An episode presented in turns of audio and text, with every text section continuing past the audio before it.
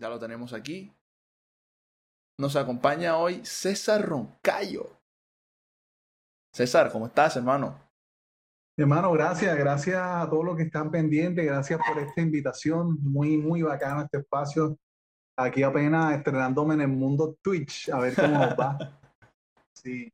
Ustedes saben que ya un viejito como yo, ya la población no conoce de esas cosas, ¿no? Entonces, ajá, hay que ir a la vanguardia. Sí, claro, claro. Fíjate que es un, una plataforma que ha cogido revuelo ahora mismo y yo siento que en Latinoamérica aún no tiene tanto, tanto revuelo como quizás en Europa o en Estados Unidos. Y desde que yo empecé me pareció genial.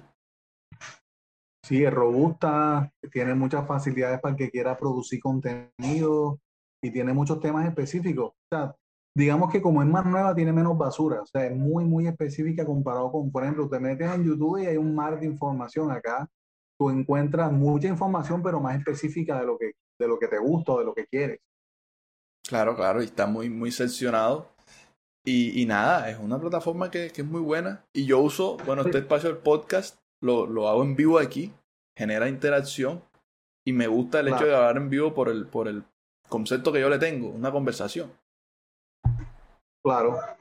Bueno, más o menos el, mismo esquema estamos utilizando nosotros en el live en Instagram, en, el espacio que estoy manejando que se llama Reload, que ahí es compartir de una manera desenfadada, de una manera muy habitual la, la palabra y que todo el que quiera participar participe en 20 minuticos y listo. Sí, me voy a llegarme un reload. ¿Eso qué es? ¿En hora de almuerzo? Claro, a las 12 en puntico. Ah, bueno, güey. Mientras vas calentando en el microondas, entra a reload ahí. Así es. Bueno, antes que empecemos con la conversación como tal, quiero que te presentes, que nos cuentes un poco quién eres tú, qué haces, a qué te dedicas, lo que quieras contarnos de ti. Es hermano, o sea, que yo soy un, tipo de gusto sencillo, así que mi vida es muy sencilla. Digo, yo soy un ser humano terrícola hasta donde me dice mi mamá, eh, esposo de Rochi, papá de Jaco, hijo de Rita y un hijo de Dios. Y creo que, que en la medida en que voy creciendo, más me doy cuenta de, de lo mucho que me quiere Dios. Eh, de profesión soy médico especialista en salud ocupacional en su momento, ahora se llama seguridad y salud en el trabajo, lo que bien necesiten a sus órdenes. Me encanta la música, aunque ella no, no guste mucho de mí en ocasiones. Si gusta, si gusta, este ¿cómo va a decir eso? Claro que gusta. Hombre, como ustedes, ustedes son los del talento, ustedes son los del talento. Y este, ¿qué te digo? Eh, me gusta la música, me gusta escribir canciones y sobre todo me gusta eh, compartir con la gente, compartir ideas y enseñar. Es una vaina que me apasiona desde siempre, muy seguramente porque vengo de padres que fueron docentes, ¿no? Entonces para mí es muy como muy natural eh, las ideas que tengo, o lo poco, lo poco que sé o lo poco que aprendo compartirlo. Y bueno, compa, estrenándome como papá desde hace tres, dos años, ocho meses y bacanísimo. Es una vaina que te cambia la vida. Bacano, bacano. No, yo he visto las aventuras de Jaco por ahí en lo que tú vas montando en estos días que estaba, estaba cuadrando todo lo del podcast. Entré a tu perfil, bajé un poco y lo veo haciendo un solo de guitarra de Jaco ahí. Sí, el hombre le gusta, ya fina, fanático de El Expreso Polar y ya se sabe las canciones. en fin, bueno, ya que, que, que, yo creo que esos pelos van a gozar de, mejor música que nosotros, indiscutiblemente. Esperemos que, que, así sea, porque también, aunque haya música, que ese no es el tema de hoy, hay música que no va actualmente, pero también mucha gente que responde con música muy buena. Y eso es algo. Sí, es que yo, yo, pienso que, disculpa un segundo, voy a cerrar no acá para que no, Listo. Bien. Resulta que es que el reggaetón siempre ha existido desde antes de que se llamara reggaetón. El problema ha sido como el empaque que le han puesto a la, eh, perdón, no el empaque, el problema ha sido el contenido que le han puesto a ese empaque. Tú puedes hacer reggaetones con letras excelentes si quieres, pero nadie ha querido. muy poca gente se le mide, o sea, hay muy pocas canciones de pronto con algunos tintes sociales, con algunas protestas o con algunas consignas pero es música querete y fin del asunto. y no es fácil, o sea, la gente cree que eso es fácil, eso no es fácil. Eso, la idea es eso, que se vea sencillo, que se vea fácil. Entonces hay que retomar ya con el tema. Para... Vamos a recordarte, a retomar ya con el tema para meternos en, en materia. Recordamos el título de nuestro podcast. Estamos aquí con César. Es un amigo musical y la verdad es que el tema de hoy está interesante. Entonces yo te quiero preguntar a ti, César, que estás aquí. Para ti, ¿qué es servir? Es la capacidad de donarse. Para mí eso es servir. La capacidad de donarse. O sea, es entender de que servir no es ser asistencialista, o sea, no dar cosa o no dar billete necesariamente, ¿no? Sino entregar lo que tú eres. Para mí eso es servir. En la medida en que tú conozcas lo que eres, por qué viniste, para qué viniste, en la medida en que tú descubres cuál es el plan de Dios en tu vida, ese servicio va tomando un sentido que, va más allá de, lo que vemos aquí terrenalmente hablando y que trasciende nuestra vida y pasa la muerte y es lo que recuerda a la gente de ti. No solo lo que sintió contigo, sino también cómo le serviste. Sí, o sea, de pronto la gente no recordará la bolsita de lentejas que tú le diste, pero si tú hiciste un plato de lenteja, tú lo preparaste o se lo regalaste en el momento en que más hambre tenías, estoy seguro que eso sí lo va a recordar. Entonces, es muy importante esa parte de servir que no es solamente entrar en el asistencialismo momentáneo, sino también en, en, en mejorar y en transformar a las personas para que sean mejores de lo que son o para mejorar sus realidades o su historia. Yo creo que esa es la clave. Servir es donarse. Entendiendo por don la entrega, el regalo, el brindar lo que tú eres. Hay muchas personas que entran en un asistencialismo por, por no sé, por espiar sus pecados, por, por moda. Ay, sí, que es que las niñas que están en nuestro club este, donan cualquier 10 mil pesitos y hacen una, un fondo para darle a los niños pobres o, o llenan atrás de la camioneta un poco de regalos, hacen felices a los niños por un día y fin. Para mí ese servicio va más allá de eso. No estoy diciendo que eso sea poco, ¿no? Claro, claro. Eso, es, valioso también, pero es un punto de inicio apenas. El, el, el, servicio va más allá. A veces cuesta, compadre. Cuesta, cuesta, cuesta tiempo, cuesta sacrificio, cuesta paciencia. Amor sobre todo. Claro. Y fíjate que, que, ahora que dices esto de donarse, ahorita me, me, comentabas que estábamos hablando que te gusta mucho lo de enseñar, porque quizás eso lo viste mucho en tus padres, ¿ya? Entonces, claro. yo quiero saber si, bueno, eso de enseñar hace parte también de un servicio, y tu servicio no sería solamente enseñar, sino que haces otra, otras cosas que ahorita ya estaremos hablando. Pero yo quiero saber si en algún momento de tu vida hubo un, un cambio de chip, que tú dijiste, ven acá, yo puedo servir desde lo que hago, desde la música, desde la medicina. Y tú empezaste a ver todo como un servicio. O sea, ¿cuándo fue ese, ese cambio, ese clic que hubo en tu vida y dijiste, voy a servir, amo servir? Retrocediendo en el tiempo. Retrocediendo en el tiempo. Compi, eh, ¿sabes una cosa? No puedo decirte un momento o un día en particular. Soy pésimo recordando historias pésimo recordando cumpleaños, así que ya te felicito, mi hermano, que chévere que hayas cumplido años. 21 de julio, eh, la cerquita, 21. Te consta, o sea, ese día me recuerda. Entonces, eh, ¿cuál es la idea? Eh, creo yo que hubo un momento en donde yo me di cuenta que, que cuando estaba ya en, en, ok, hubo un momento en mi comunidad que yo pertenecí a la, la, comunidad de la renovación carismática, o sea, la comunidad María Nazaret, que hace parte de la renovación carismática, en donde yo me di cuenta de que yo asistía a muchas cosas, pero yo no veía, o sea, no me sentía en, en plenitud y, y, y, creía que había muchas otras cosas en las cuales yo podía funcionar. ¿Por qué? Porque me enseñaron que gran parte de ese servicio espiritual era dentro de mi comunidad y yo me sentía muy feliz con eso, pero sentía que había algo más. Yo empecé Fíjate tú que, que empecé como, eh, como yo era allá, eh, estaba en el Ministerio de Formación, otra vez el tema del aprender, la enseñanza y el aprendizaje, porque es que esa es una cosa, una de las vainas más bacanas de enseñar es que tú aprendes muchísimo, o sea, lo que leíste, lo que aprendiste, tú lo, o sea, lo que, lo que acabas de conocer, tú lo enseñas y lo aprendes el doble. Para mí es una, una manera muy fácil de, de aprender más y que la gente con el feedback tú crees que le estás dando y resulta que tú terminas recibiendo, tú terminas recibiendo con sus análisis y todo. Volviendo al tema, eh, cuando yo estaba en ese servicio, eh, me empecé a leer muchas cosas porque pues allá a la, la, la, Escuela San Pablo llega gente de los Opus Dei, llega gente de Jornada, llega gente de Maús, y ellos tienen, el Opus Dei tiene un, un, un santo Casualmente Opus Dei significa obra de Dios. Se escuchan los efectos especiales de mi esposa haciendo la comida, ¿verdad? Un poquito, un poquito. Cosas cotidianas. Entonces, sí, eso es para que les dé hambre. Entonces, eh, cuando, él, cuando él habla del Opus Dei, él habla de la obra de Dios. Eso está muy relacionado con una parte que nos enseña el Concilio Vaticano II, que es eh, la parte laical. Hay una vaina que se llama el Evangelium Nondinandi, que es una, un escrito de Juan Pablo II donde él habla de las realidades temporales. Yo dije, hey, ¿esta vaina qué es? ¿Cómo así que realidades temporales? Las realidades temporales son las realidades económicas, las realidades de deporte, la realidad social, lo que ves ahora en este momento, en el tiempo. Y yo dije, y la, y la función del laico, pues que me parecía como muy bobo que la gente añorara tanto meterse en los en la, el de ser el ministro extraordinario de la comunión, habiendo tanta vaina que hace afuera. Entonces yo veía que todo el mundo estaba metido en sus movimientos, metido en sus grupos, pero afuera no había nada.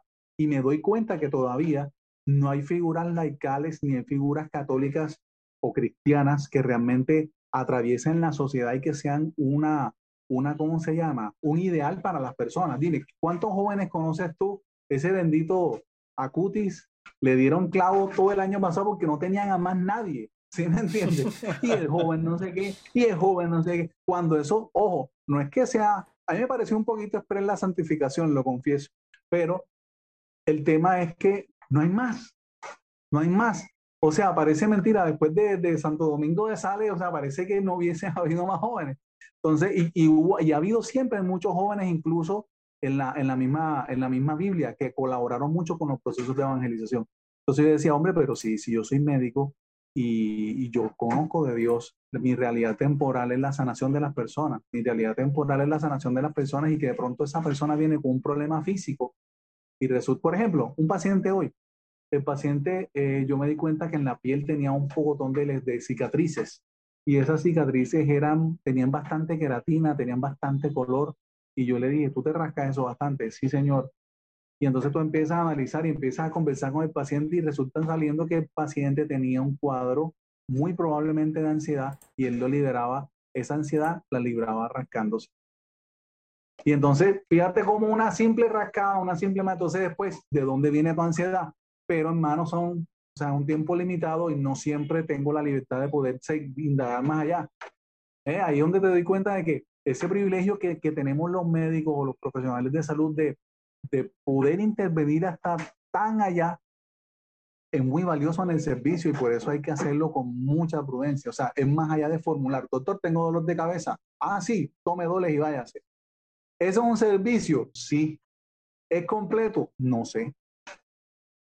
¿Por qué? Porque el dolor de cabeza puede ser porque el hijo no llegó temprano a la casa, debe cinco meses, ¿sí? el carrito lo estrelló. Entonces ese dolor de cabeza, ¿de dónde viene? Tú empiezas a indagar y de pronto el paciente se le aguan los ojos y empieza a hablarte del hijo que se le murió hace un año y que todavía va a visitar diariamente. Y mira todas las realidades que te estoy hablando y van surgiendo solo con con preguntar. Entonces, y lo, lo, curioso del tema es que yo no soy una persona muy conversadora. Yo no, no, no soy así de esos líderes, ay, qué, qué chévere hablar con César, él habla de todo. no, no, no. Pero, pero sí, o sea, trato de escuchar y de, y siempre oro, ¿sabes? Siempre oro por, Señor, dame la pregunta que puede, puede desenvolver este problema que, te, que tengo aquí enfrente. Cuando tú logras eso, a veces o sea, ya la solución que tú le dejas al paciente, él la recibe bien. Pues no te digo que yo no tenga mis días en donde amanezco, pues, o sea, con el pie izquierdo y, y amargado, etcétera, etcétera. Tiene uno su, su día en donde no está al 100%, pero no es la intención que hay en el corazón. La intención siempre es ofrecer lo mejor. Bueno, fíjate hasta dónde llegamos indagando en una sola pregunta y es un claro ejemplo de lo que, se de lo que puedes vivir en un consultorio. Vamos a hacer un, un break aquí para decir eh, que, bueno, nosotros somos católicos y quizás todo lo que vivimos, cristianos católicos, todo lo que vivimos, lo, lo llevamos como, como en ese estilo de vida católico, por eso hablamos con tanta propiedad, todo lo que escucharon ahorita, que el santo, que es la renovación carismática, que tal, porque nosotros conocemos de lo que el otro sabe. De pronto si hay alguien que lo está escuchando y no sabe de eso, bueno, la renovación es un movimiento de la Iglesia Católica. Eh, Carlos Acutis es un santo que canonizaron hace muy poco, el año pasado, y era joven. Entonces, bueno, de eso es lo que estábamos hablando. Saludo ahí a María Marcela y Sohat, los moderadores estrella que están por ahí ya llegando, conectándose con nuestro podcast. Excelente. Bueno, ahora ya que hablaste de la medicina, vamos a hablarte un poquito de medicina. Y ya, yo te iba a preguntar qué especialidad eres, pero ya lo dijiste, que es en seguridad y salud en el trabajo.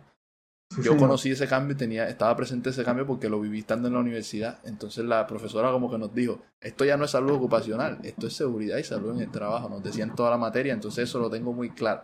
Pero yo te quiero preguntar, ya que en la pandemia ha sido muy fácil mirar al médico como el servidor, porque todo el mundo dice, ellos están dando la vida por nosotros, ellos son los que se están arriesgando, están en la primera línea. Entonces todo el mundo dice, bueno, ser médico el servidor, pero quizás uno no, no le da ese, por decirlo así, ese, esa ayuda al médico de tratarlo con amor, no siempre.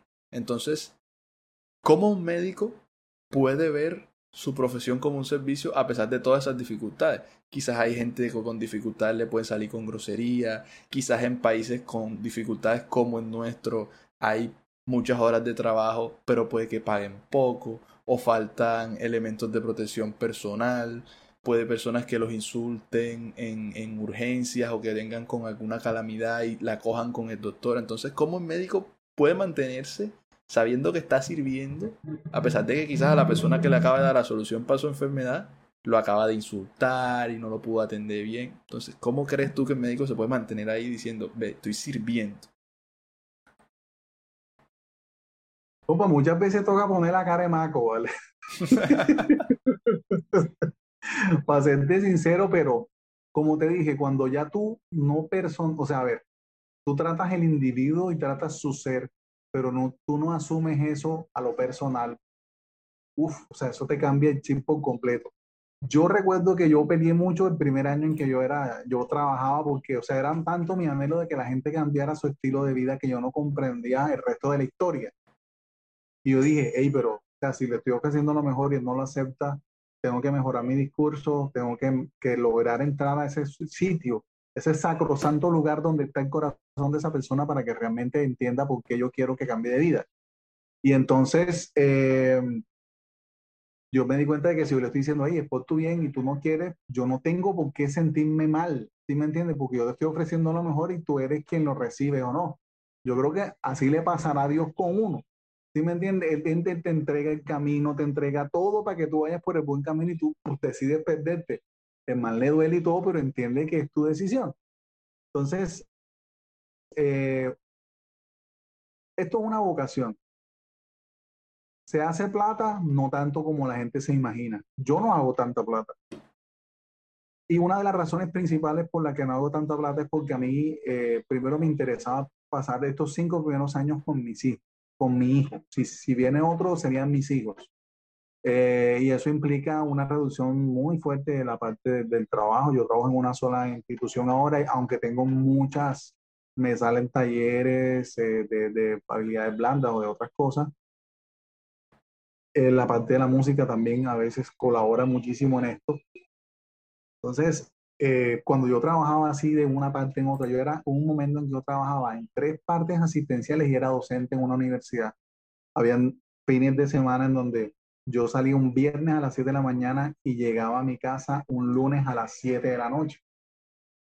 Entonces, mi hermano, o sea, no funciona nada, o sea, no, no, funciona tu carácter, no funciona tu capacidad de decisión, no disfrutas la vida y lo poquito de más que ganas te lo gastas en la que atiende la casa, la que atiende al niño, más luz, más trabajo, más comida afuera, tu salud por el suelo, tu sueño por el suelo y te cambia el, el carácter demasiado. Entonces, ¿qué es lo que sucede? Que a mí ya cuando yo me acostaba y a quien me llamaba, hermano, yo me paraba de la cama enseguida como si fuera enseguida a atender, ¿sí me entiendes? Porque uno en la noche a veces hay un momento de dos, tres horas donde uno se echa un sueño para recuperar fuerza, pero apenas te llaman, tú sabes que si te llaman es porque se murió, se está muriendo o se va a morir. ¿Sí me entiendes? No tienes chances porque yo trabajaba en una urgencia y en cuidados intermedios. Entonces, eh, eso fue una realidad que me tocó, me tocó vivir y yo dije, no, o sea, esto no es calidad de vida, esto no es lo que yo quiero y no estoy dando lo mejor de mí. Y después de uno o dos años de, dejar todas esas cosas, de acomodarla a la economía, mi esposa me ayudó mucho con esa parte, fue en donde realmente pude empezar a disfrutar más, mucho más mi trabajo. Dame cuenta de que llega, hay gente que va al hospital porque no tiene televisor en su casa y se queda en la sala de, de espera para poder ver televisión, por ejemplo. Y tú crees que va a ir al médico.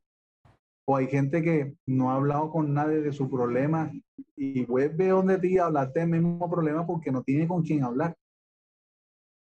Imagínate hasta dónde llega el tema médico. Y por eso hay mucha gente muy agradecida, así como hay gente que, que, también nosotros hemos colaborado con esa imagen donde, ah, si tú llegas, señor, tengo un dolor de cabeza, ah, bien, tómate un dolor cada seis horas, fin. Así también te van a tratar. Pero si la gente tú lo atiendes con vocación, tú te, no, no das solo lo que sabes, sino das de lo que eres, la gente entiende que sí te preocupa el dolor de cabeza. Y la gente obviamente va mostrando más, va dando más cosas y tú tienes posibilidades desde otro punto de vista de hacer incluso mejor diagnóstico. El paciente se suelta solito, no tienes que hacer 10 preguntas, una sola y el paciente va soltando. Entonces, fíjate para mí cómo voy desenvolviendo este tema de servicio. A mí me ha tocado en muchas ocasiones, no me lo estás preguntando, pero me ha tocado orar por pacientes ahí, en pleno consultorio. ¿Por qué? Porque se da cuenta uno que su necesidad va más allá de lo emocional. No es con todo, no es con la mayoría, no lo acostumbro a hacer así, porque no es bien visto por muchas personas. Hay muy poca gente que lo permite, pero lo que sí te digo es que yo siempre trato de orar, pongo mi mano encima de las historias y decir, Señor, muéstranos qué pasa aquí. Y así, breve. Mis oraciones tienden a ser así muy breves y muy puntuales y Dios va respondiéndome de esa manera. No sé si respondí tu pregunta o si me extendí mucho. Sí, claro, o sea, hablas que cuando uno da, eh, no solamente lo que uno aprendió, sino también de lo que uno es, ahí es cuando uno se da cuenta que está sirviendo.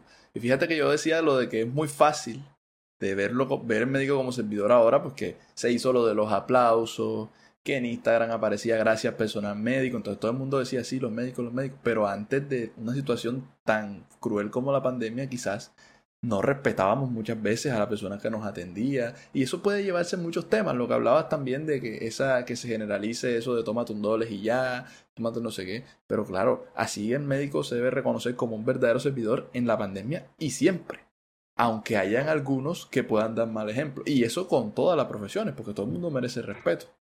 Así es. Claro.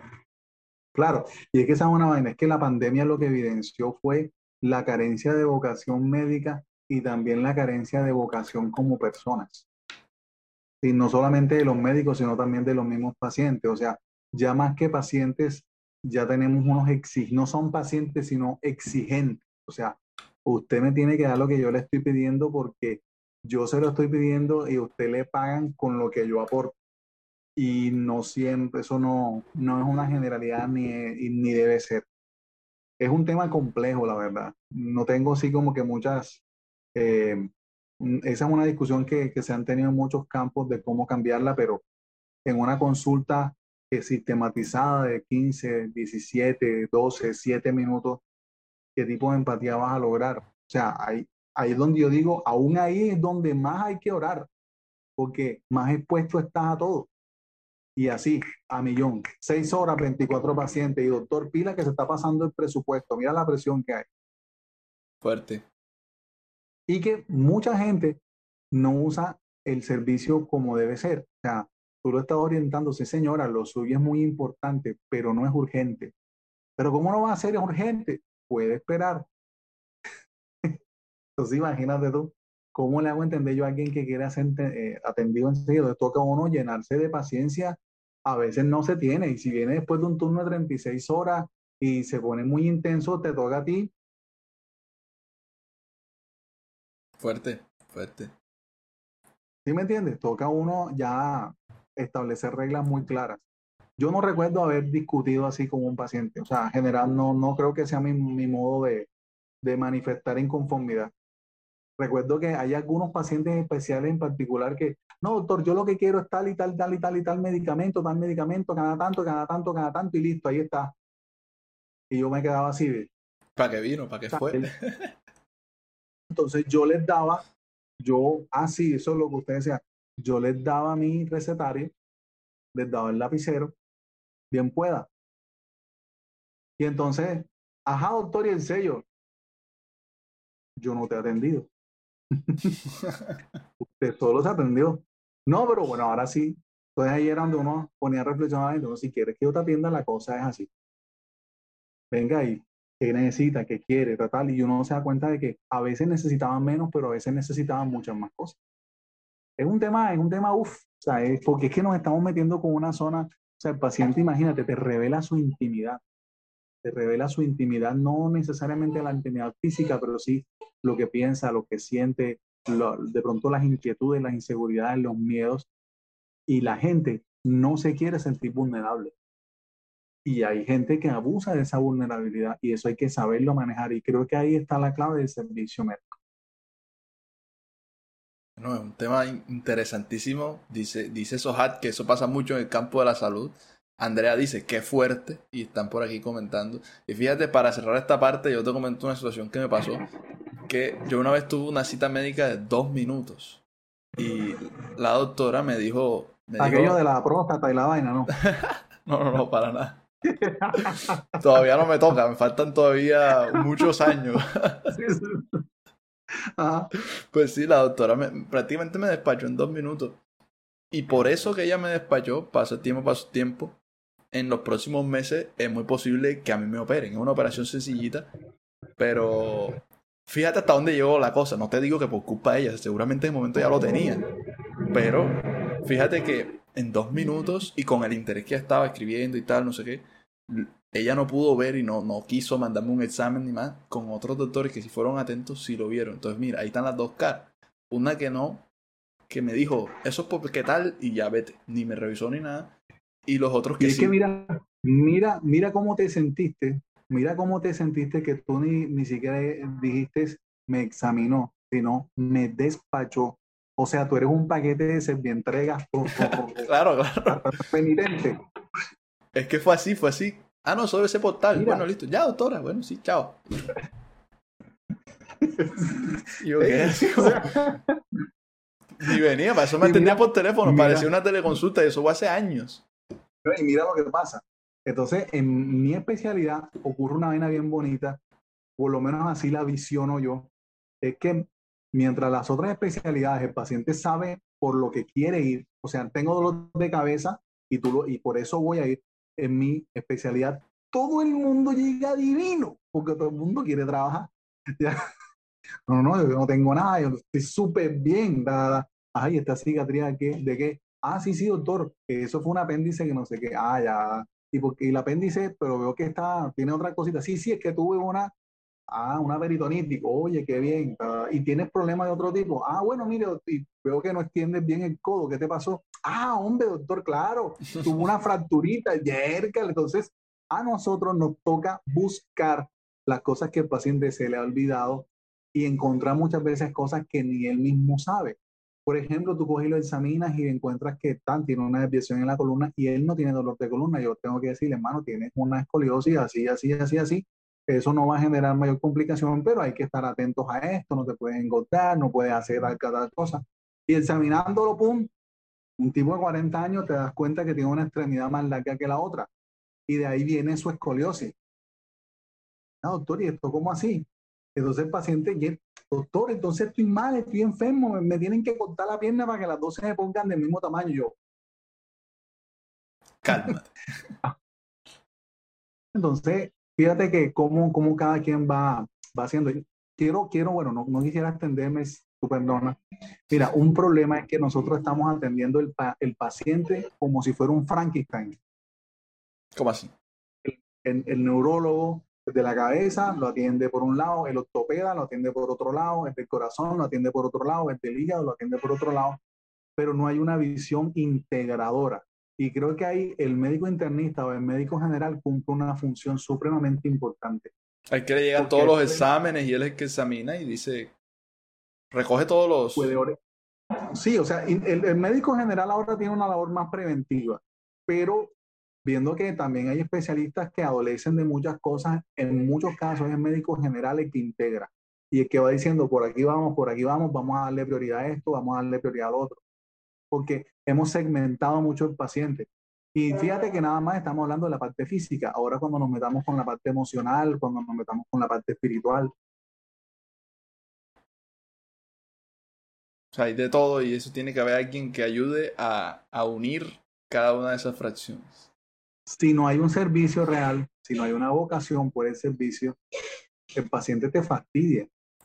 Y ya, ya, ya, ya, ya, viene, por tres cosas, ya, viene por tres cosas. Y te voy a dar más pastillas para uno. Eso me pasó también, fíjate. No, te voy a, hoy te voy a hablar de esto y, y ya, las otras dos cosas después me pasó también.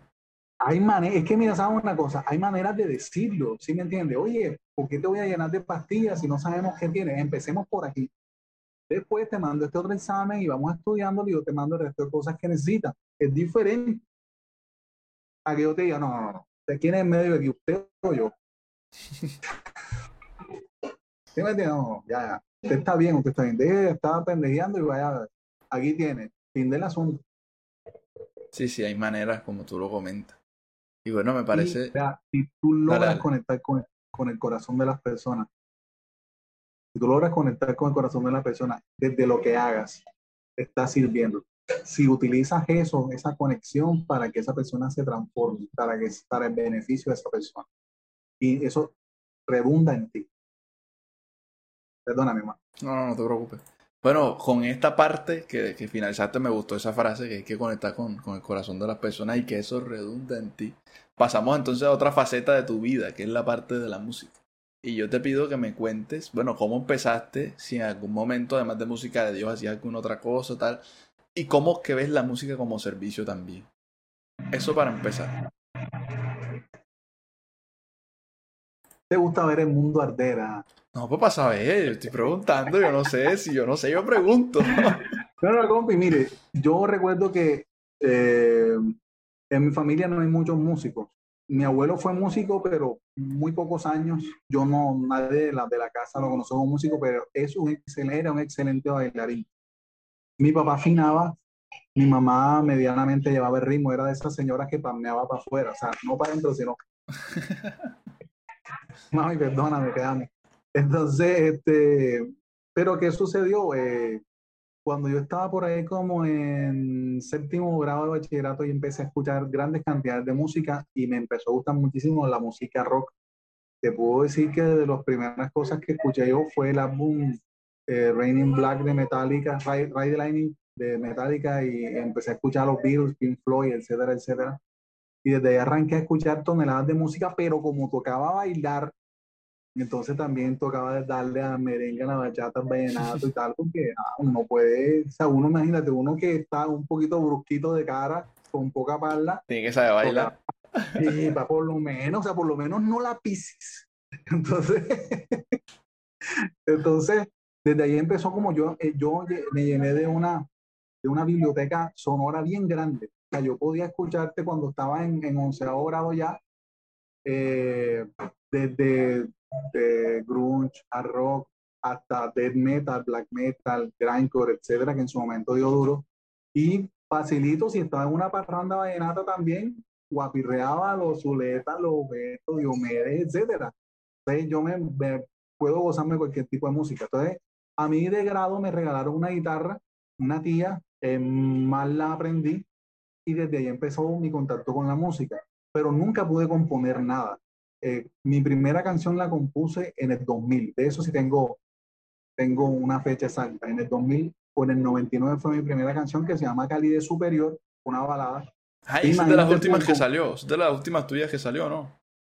Ah, sí, porque, o sea, era, eh, eh, fue un momento bacano porque era como, como hacerle la, el tributo a esa canción que tanto le sirvió a mi comunidad y me sirvió a mí en ese momento. Entonces, imagínate, fue la primera canción y fue literalmente así taché unas cosas más por, por, por lírica o por, por, melodía y se fue la canción. Y entonces viene, viene el tema del autosaboteo, de que no, hombre, que esa canción tan mala, tan simplona, tan no sé qué. Entonces imagínate, yo escuchando eh, Maiden, escuchando el Leye tal, entonces lo que me sale es pura balada de un conflicto interno, ya. O sea, yo escuchando toda esa música fuerte y pesada y no salía nada de eso, sino que salía una balada.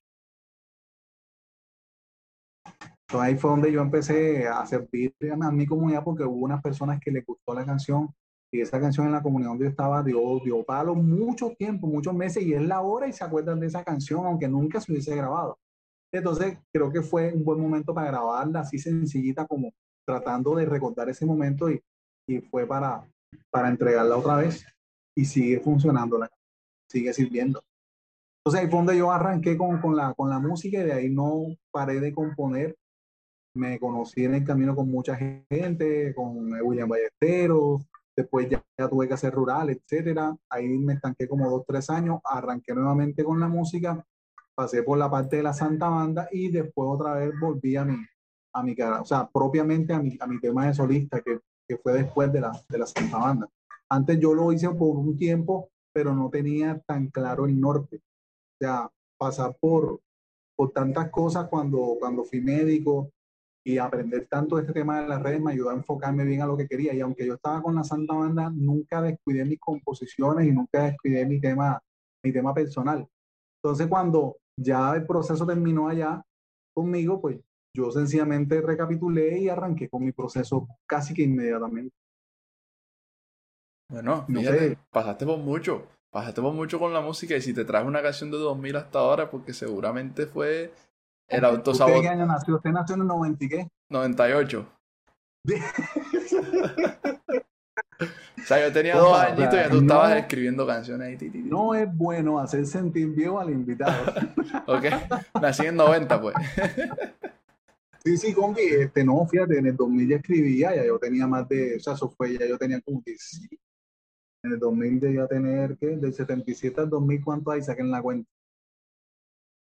Nunca, nunca había salido nada. Yo no vengo de una escuela eh, de, de, estudio. Aprendí con muchos amigos como Alejandro Muñoz, el mismo William, que me enseñó muchas cosas, pero, pero todo ha sido empírico, todo ha sido empírico. Entonces resulta que cuando, como, eh, imagínate, cuando nosotros por primera vez montamos un merengue, eso fue casi como una vaina herética, ¿sí me entiende? O sea, vino la Inquisición. ¿Cómo es posible que ustedes vayan a meter esos ritmos del mundo en la Es un problema. Entonces, eh, vino la Inquisición, gente, nunca mejor dicho. Ah, sí, la gente sigue asociando, la gente sigue asociando a las baladas con la, la música ungida y eso no tiene nada que ver. Yo soy un, un gran militante de que la música es solamente un empaque, lo importante es un mensaje y que no es la música la que está ungida, el que está ungido es la persona.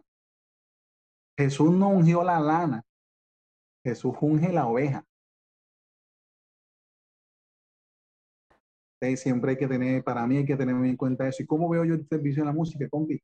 Man, o sea, la música por sí sola genera emociones y nosotros somos muy emocionales para tomar decisiones. La gente cree que no, que yo voy a comprar esto después de haber analizado todos los aspectos. Mentira. La gente compra porque le gusta y fin. Y después justifica su compra. Me fíjate que me estoy leyendo un libro de, de, de, cosas relacionadas a marketing y decía eso.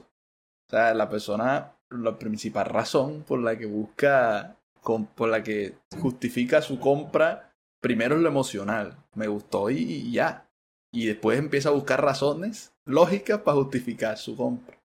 Entonces yo me compré claro. algo de comer porque tenía ganas de comer y después es que empiezo a decir, ah, pero está bien hecho, está rico, está no sé qué, pero antes me dieron fue las ganas de comerme algo. Mira, tú te imaginas que uno fuera a comprar una arepa de huevo, entonces tú te imaginas el estatus nutricional de la arepa de huevo, sodio, calcio, que colesterol, no sé qué, kilocalorías. Me probó una arepa de huevo y me la empaco y después trote mijo que lo que viene es un infarto. Que tener cuidado con la arepa de huevo. Hablábamos del fitness en el capítulo pasado. Si te lo quieres escuchar, por ahí está. Y bueno, ahí está la parte de la música en tu vida. Y yo tengo una sección ahora en el podcast que es donde hablamos de tres temas que esos son relacionados con el tema de hoy. Y esos tres temas pueden ser canciones, películas, eh, noticias que tengan que ver con el tema de hoy. Y hoy esos tres temas son tres canciones tuyas, por las cuales yo vale. te quiero hacer una pregunta. Entonces, la primera, que cuando yo la escuché, yo dije, no lo dije literal, pero voy a exagerar. Yo dije, César está loco. Porque yo dije, ven acá, o sea, él, él saca un reggae, no, una balada. Sin miedo, y no, no, no, o sea, yo no lo dije, yo no lo dije, pero yo, yo voy a escuchar una canción y yo vengo y yo termino escuchando un discurso como rapeado y esa es incoherente, la canción es incoherente, está en todas las plataformas vale. que la quiera escuchar. Entonces yo dije, bueno, me pongo mis audífonos, vamos a escuchar, pero siguiente canción de César, y yo empiezo a escuchar a César hablar, medio rapear, y yo dije, pero to o sea, no lo entiendo, está raro. Pero analizando la letra, la letra tiene un mensaje fuerte. Ahora te pregunto, ¿de dónde surgió esta canción? Y cómo, o sea, cuál es el peligro ahí de, o sea, lo que manifiesta? Una persona que, que es incoherente de esa manera y si se si está sirviendo, pues peor. Entonces, ¿cómo surgió esta canción? Y cuéntame un poco de eso. ¿Quién no ha sido incoherente, compa? Todos lo hemos sido, así es. Sí, todos, todos hemos sido incoherentes y, y creo que, que, en muchos casos el estímulo de, de, de, de, ir hacia la coherencia es darte cuenta de que no eres coherente. ¿sí? No veamos la incoherencia solamente como, como el, el, el acto malo, sino también veamos que si ya tú eres consciente de que eres incoherente, ya algo está sucediendo ahí. Pero resulta de que hay un, eh, ese género no se llama rap, es un género derivado del rap que se llama spoken word, que se llama palabra hablada, como en Niagara en bicicleta. Ok, no, fíjate, misma, no sabía. Todos los días se aprende algo nuevo. Spoken word, entonces hay un man que se llama, eh, el man se llama Profeta, de Prophet. El man es, era cristiano evangélico, ya se, se considera él mismo que es solo creyente y el man hablaba mucho de eso, o sea, el, el, su género es ese, y improvisa de esa forma. Me llamó mucho la atención. Y yo dije, un, un tema como, como incoherente es un, es un, tema que yo no puedo, o sea, es una palabra que es difícil buscarle una melodía. Y entonces yo empecé a, yo escribí sobre la incoherencia, escribí sobre la incoherencia y ¡pum! La canción, o sea, resultó que habían como unas ideas que se encadenaban de forma coherente y yo busqué mis incoherencias. Yo busqué, sí, este, que a veces con la misma mano que hago las cosas, destruyo con las mismas manos que, que, que, que, creo, voy dañando todo, que la misma boca que bendice te maldice y le iba metiendo cosas bíblicas con cosas cotidianas o cosas bíblicas que fueran muy cotidianas a la vez. Y la canción salió, ta, ta, ta, ta. Entonces me di cuenta de, de que, que, había un coro que tenía que conectar todo y era ese ojo por ojo, diente, por diente, perro como perro, no le sigan la corriente. O sea, la idea cuál es ahí que es eliminar la ley del talión, sino entregar la ley del amor. Y eso es lo que realmente nos va a hacer coherentes. Entonces, ojo por ojo, diente por diente, la ley del talión. Perro come perro es la ley del talión, pero en la calle ahora, en el ambiente de keto, ¿sí me entiendes? Eh, el, el, el, el, jíbaro que mata al otro jíbaro, el sicario que mata al sicario. Y perro come perro, no le sigas la corriente. El llamado es a no irnos por ese camino, sino a entregarnos hacia la coherencia. Y ese día, oye, mira esa vaina, ese día que grabé esa canción, mi esposa llega con dos pruebas de embarazo a decirme, ¡tarán! que ese día me enteré que era padre y ese día tenía el, eh, un contacto con un primo de ella que conocía a un rapero muy conocido acá, que se llama Poliarco. El hombre me ayudó a, yo, me dijo, ¿tú qué quieres hacer? Man, yo no soy rapero, no sé cómo es la vaina, no tengo ese cuento del beat que ustedes manejan, estoy haciendo algo más como hablado, ah, llama así el género, y encontramos una canción, no me lo vas a creer, la canción casaba en estrofas, en cortes y en tiempo con todo lo que yo tenía escrito. E incluso tú te das cuenta que tiene como una vaina abajo, como un coro, que casaba con una parte de la canción. Y yo dije, esta es.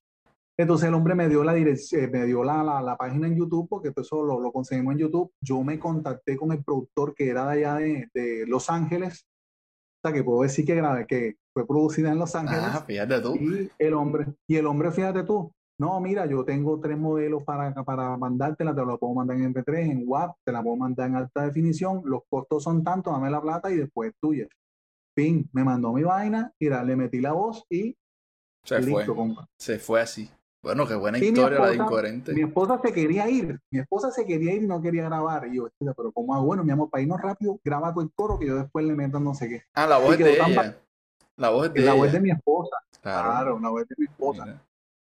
Yo que le decía a la gente, no, esa es la vieja de Bomba Estéreo, la que me, yo le dije a esta Samuel que me grabara y tal. Pero no es mi esposa, es mi esposa la que lo grabó. Y ella aún se pregunta, no, no, no, tiene, no sabe cómo, cómo salió tan rápido eso. No, fue, man, o sea, 20 minutos.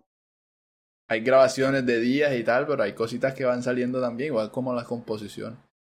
Mira, la claro. segunda canción de la que quiero hablar, que yo sé que está inspirada en algo bíblico, pero yo siento que aunque una persona no, no sienta que la Biblia le dé un mensaje y tal. Todo lo que dice la canción lo necesita un buen servidor. Y quiero que me ayudes a reafirmar esta, esta afirmación que estoy haciendo. Y es la canción Vamos a vencer. Yo siento que el, coro, lo que dice el coro lo necesita todo servidor. Sea creyente o no creyente, aunque lo que esté ahí escrito es algo bíblico. Si no estoy mal es de Efesios, la parte de la, de la armadura de Dios, si no estoy mal. Claro. Entonces, cuéntame, ¿crees tú también que eso necesita todo servidor en cualquier ámbito? es que para tú poder considerarte un ser humano, tienes que servir. El problema es que hemos, hemos confundido la servidumbre o la mayordomía con la esclavitud y el que me vean la cara de huevón. ¿Sí me entiendes? Que no es lo mismo. Ya, o sea, el, el, servicio es algo que te hace crecer y que hace crecer a quien sirve. Ya si te explotan o algo por el estilo, ya eso no hay servicio, ya eso tiene otra, otras connotaciones. Entonces, como te dije, ese chip, yo antes venía de pura balada en mi primera producción, altavoz, y 10 años después hay todo un recorrido de aprendizaje, de, lectura, de gente que me enseñó muchísimo, eh, con un montón de errores. Yo me di cuenta de que ese fue, esa canción fue la primera canción así como de ese estilo reggae que yo compuse la segunda. Y era ese, o sea, vamos a vencer. Yo sentía que, que como eh, yo entendí que yo no podía aspirarse a hacerlo todo. O sea, yo no puedo ser un músico litúrgico, no puedo ser un músico de concierto. Yo tenía que decidirme por algo. la música que nosotros tenemos es una música metida en nuestra comunidad y que tú no vas a salir eh, en la mitad de la biblioteca de la Universidad Tecnológica a la daré, a la daré, a la... Porque eso no, o sea, no va a llegar, no va a llegar a ningún lado. Pero si tú logras tomar un ritmo que la gente entiende, ya llevas la mitad de la parte ganada. Y esa es una melodía bien hecha, en donde la gente empieza a tararearla. Cuando la gente ya quiere analizar la letra, están metidos en el asunto sin darse cuenta. Esa estrategia la usan las otras músicas, porque no la vamos a usar nosotros? porque no vamos ahora de más papistas que papas si ya el agua moja? Entonces, yo no voy a, yo no, yo no hago música litúrgica, aunque he contado con la, sea, la dicha de que hay algunas canciones que sí la han podido interpretar ahí. Yo hago música para las personas que están creyendo y que están afuera. Y me gustaría mucho que mis canciones las pudieran escuchar en cualquier parte. Si tú te las quieres bailar, que te las puedan bailar. Si tú las quieres poner en una discoteca, que suenen tan bien que la gente no siga bailando, siga en su asunto, pero que el mensaje vaya calando. Ve, vamos a vencer, trata de eso. Yo me di cuenta que la madura de Dios, ahí va analizando cada una de las frases la fuimos como, no puedo decir que las modernicé porque pues ya por mi edad no puedo hablar de, de la, pero sí traté como de actualizarla, actualizarla a, lo que hay ahora. Parafraseando un poco como, parafraseando un poco lo que dice la Biblia, pero con, las palabras exactas a nivel de los valores y eso. Que nuestras balas sean de fe para matar el miedo. O sea, utilizo algo, algo que aparentemente es anticristiano, que es matar y es asesinar, pero me daba cuenta que uno mata el tiempo y no se siente mal al decir esas palabras. Entonces, que nuestras balas sean de fe para matar el miedo, hablando con amor para el obvio vencer. todo esto es una batalla y lo coloqué en términos de eso para que la gente pudiera comprenderlo. Entonces, el género no puede ser un reggae balada, sino que tiene que ser un reggae más tendiente al reggae más básico, que es el reggae roots. Intentamos acercarnos allá. A mí me gusta bastante. Ese tema me gusta muchísimo. Soy de eso, pero bueno, ahí eh, yo cuando me meto en una canción, compa, yo escucho toneladas de música y gracias a Dios logro como meterme en el asunto y trato de, acercarme para no faltarle respeto a los grandes intérpretes de ese género. Trato de, hacer mi estudio de eso. Yo quisiera decirte que, que no, que sí, claro, que yo soy, bueno, pues después de Bob Marley vengo yo, pero no, no es así. Ese flow, ese flow no se ve se ve una vez cada, ¿qué? Cada 200 años, porque las canciones de él, muy, buenas a nivel musical. Claro. No, no, y es que mira, aquí mira, está, en Panamá está Les de Boga, aquí está el gato con su cuento de rap, que también lo hace muy bien, está JD, o sea, hay gente que le fluye esa vaina. A mí me toca sentarme, escribir y a, a punta de melodías ir sacando las cosas. Y a mí me gusta que mis letras sean sencillas, pero que los mensajes sean contundentes y a veces salen rápido. Hay canciones que me han tomado años terminar. Bueno, pero las has terminado como la que viene ahora, porque siempre te has mantenido. Oye, y, vamos, antes de que te metas, vamos a vencer una canción para pandemia. Fue diseñada, escrita tres años antes de pandemia, pero es para la pandemia, es para cuando te sientes derrotado, agobiado, sentir que tú tienes las herramientas, las armas necesarias para vencer todo eso que se nos vino encima. Y por eso fue lanzada en plena pandemia. Bueno, bendito Dios, a mí me gustó desde que la escuché. Y yo, fíjate, en estos días yo suelo poner música cuando me levanto. Y me puse, vamos a vencer. Yo, para adelante hoy. Yo creo que fue el lunes y el lunes fue un día muy productivo para mí. Ayer no tanto, ayer estuve como más flojera. Hoy estoy en el intermedio, pero bueno, vamos para adelante. Hay días de día. Vamos para adelante. La tercera canción de la que quiero hablar me gusta mucho.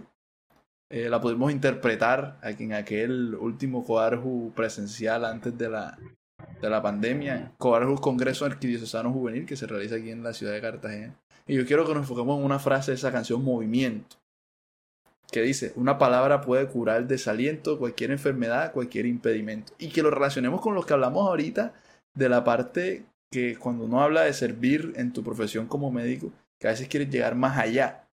Y, o sea, y, y muéstrame eso. O sea, ¿crees que puede ser el servidor canal para que cosas como estas pasen. En este caso el médico quizás hizo más con ese con esa mano en el hombro diciendo todo va a estar bien que con el Dolex.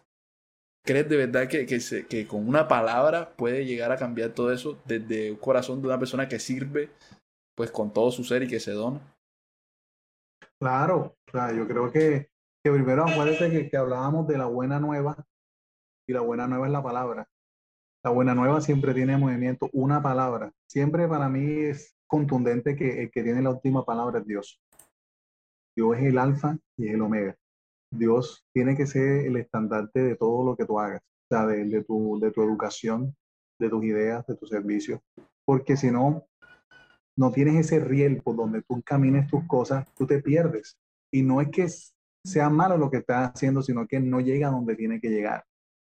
Entonces, movimiento, la buena nueva siempre tiene movimiento. Yo eh, eh, fue el coro lo primero que salió y, y, la idea es que yo me sentí en esos momentos que, imagínate, yo en toda la pandemia no he escrito nada, eh, entonces yo sentía que, hombre, que no, no, estaba, no estaba siendo productivo. Y me daba cuenta de que había que seguir sirviendo. Servir te saca del estancamiento. Servir te saca de la comodidad. Y si lo haces con amor, te hace crecer. Y el crecimiento también es movimiento. Todo lo que se queda quieto se estanca y se muere. O hay algunas características de la vida que implican movimiento. Una piedra pues no se desplaza, de pronto se mueve molecular o, atómicamente, pero no se desplaza. Entonces por eso consideran que no tiene vida.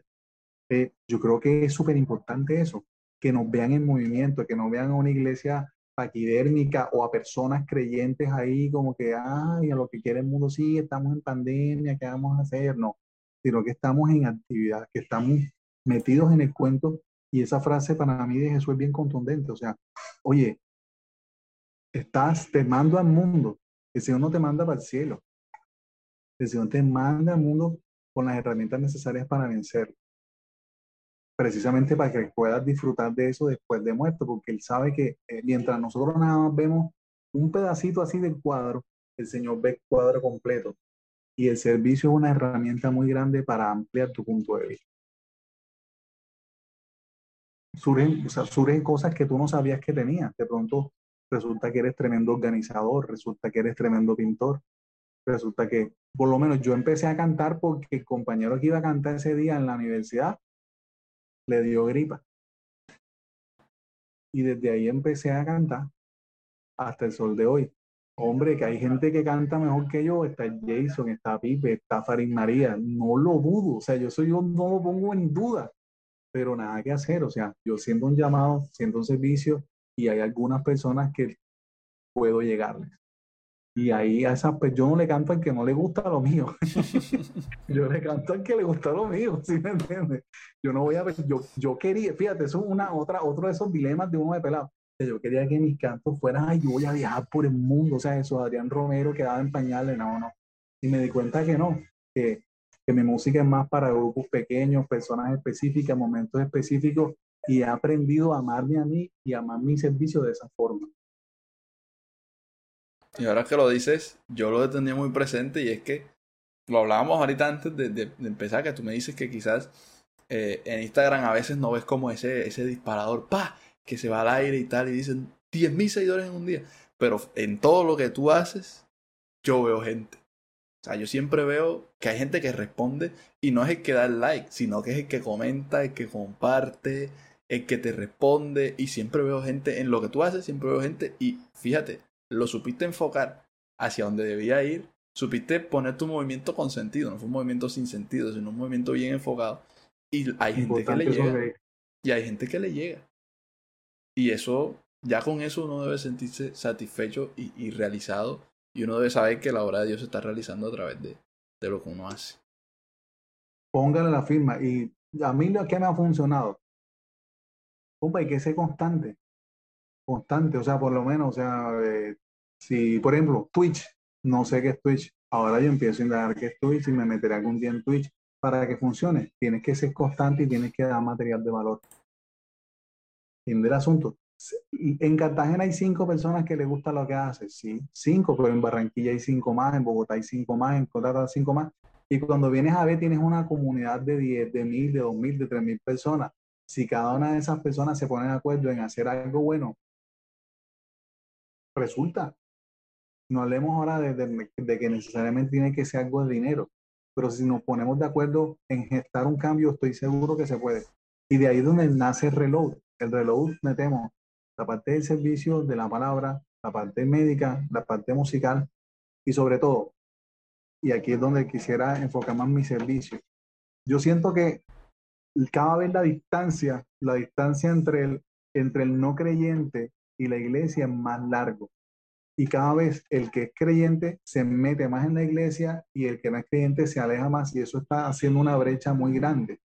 Y la música se ha quedado de este lado y no ha ido hacia allá no es fácil, no hay muy buenos, no hay muchos buenos exponentes que logren hacerlo. Yo creo que a mí me falta un montón, yo todavía vuelo a, catecismo, todavía vuelo a iglesia, así, a sirio, pascual. Y la idea no es volver light mi, mi, mi tema, la idea es hacerlo más asequible a las personas. Es que tú puedes hacer un tema asequible sin necesidad de que se diluya lo que tú crees o de lo que tú eres. Pero eso requiere más paciencia, más recursos, más inteligencia, eh, intentarlo muchísimas veces, porque a veces que componemos una canción y ya vamos a grabarla y nos vamos a ganar Grammy. Sueña. Eso, eso, no es así.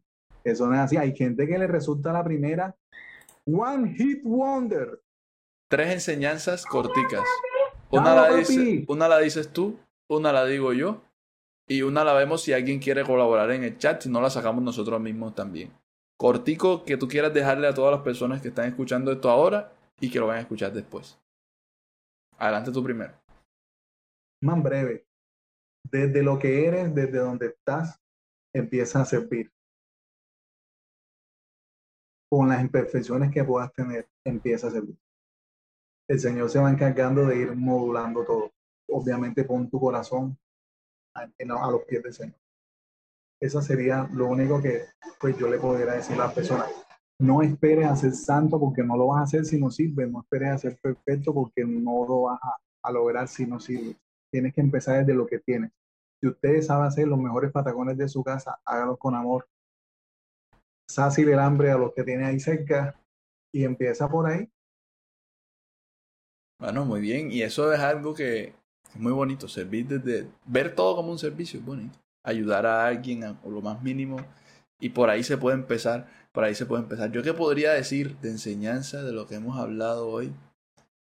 Pues yo creo que para esto del servicio, pues hay que atreverse, ¿no? Y esto yo creo que lo vengo hablando porque para mí esto del podcast fue un atreverme a algo que siempre quise hacer y, y, no lo había hecho. Y si a una persona mínimo, que por lo menos ya a mí me ha hecho bien, ya yo sé que el servicio está hecho. Y de ahí en adelante será muy hermoso. Entonces yo creo que para el servicio también hay que atreverse. Tú te atreviste el día que no, no había cantante. Y mira por dónde vas. Un día yo también me atreví, que no habían llegado los que lideraban el coro en la parroquia.